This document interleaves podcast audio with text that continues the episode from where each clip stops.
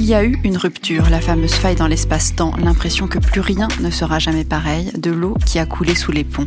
Il y a eu le jour où, de manière très nette, le passé a pris ses valises, est parti dans la case passé. Il y a eu le début d'autre chose, l'installation dans un nouveau quotidien, de nouveaux outils, de nouvelles façons de voir les choses dans ce présent qui s'appelle confinement. Il y a de tout il y a la vie.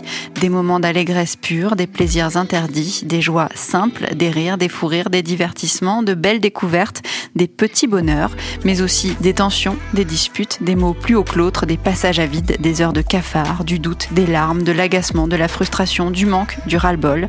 Dans ce présent, on vit des moments d'intensité et des moments ternes, de l'exaltation, de l'excitation même parfois, d'avoir pour soi la gestion de son temps, puis de l'ennui de la lassitude ou de la fatigue.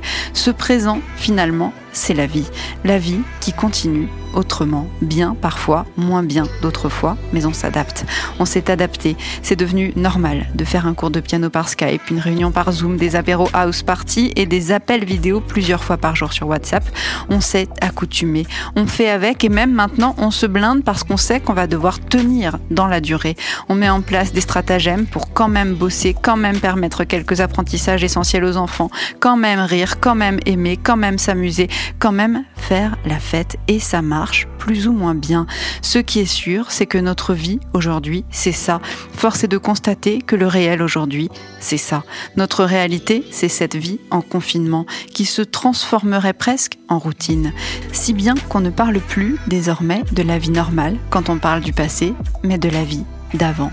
Et le présent a ceci de positif qu'il nous laisse une jolie marge d'espoir. L'espoir que ça change, l'espoir que les priorités soient revues, l'espoir que les problèmes soient affrontés avec lucidité, l'espoir que les solutions soient évaluées avec motivation, l'espoir qu'on puisse tirer des leçons de nos échecs, ne plus souffrir ni faire souffrir, l'espoir l'espoir d'un monde meilleur, c'est ce qui nous tient aujourd'hui. Et pourtant, Parfois, je le perds, cet espoir, parce que je la sens qui me pousse pour revenir la vie d'avant et que je ne me sens pas la force de lui bloquer le passage. À mesure que le temps passe et que l'on approche du déconfinement, à mesure que les portes se rouvrent, on sent bien que chacun va juste retrouver sa place tout naturellement et recommencer là où il s'était arrêté. Elle est plus forte que nous, la vie d'avant. Elle a des bases, des appuis, des repères, des modes de fonctionnement, des structures, des évidences. Facile d'y retourner, c'est confortable même. La solution de facilité, en fait, mais aussi la seule solution qui rassure. Pas besoin de faire d'efforts, on sait comment ça marche, on connaît son rôle et les rôles de chacun. Il suffit d'appuyer sur le bouton et l'engrenage repart. La fameuse zone de confort.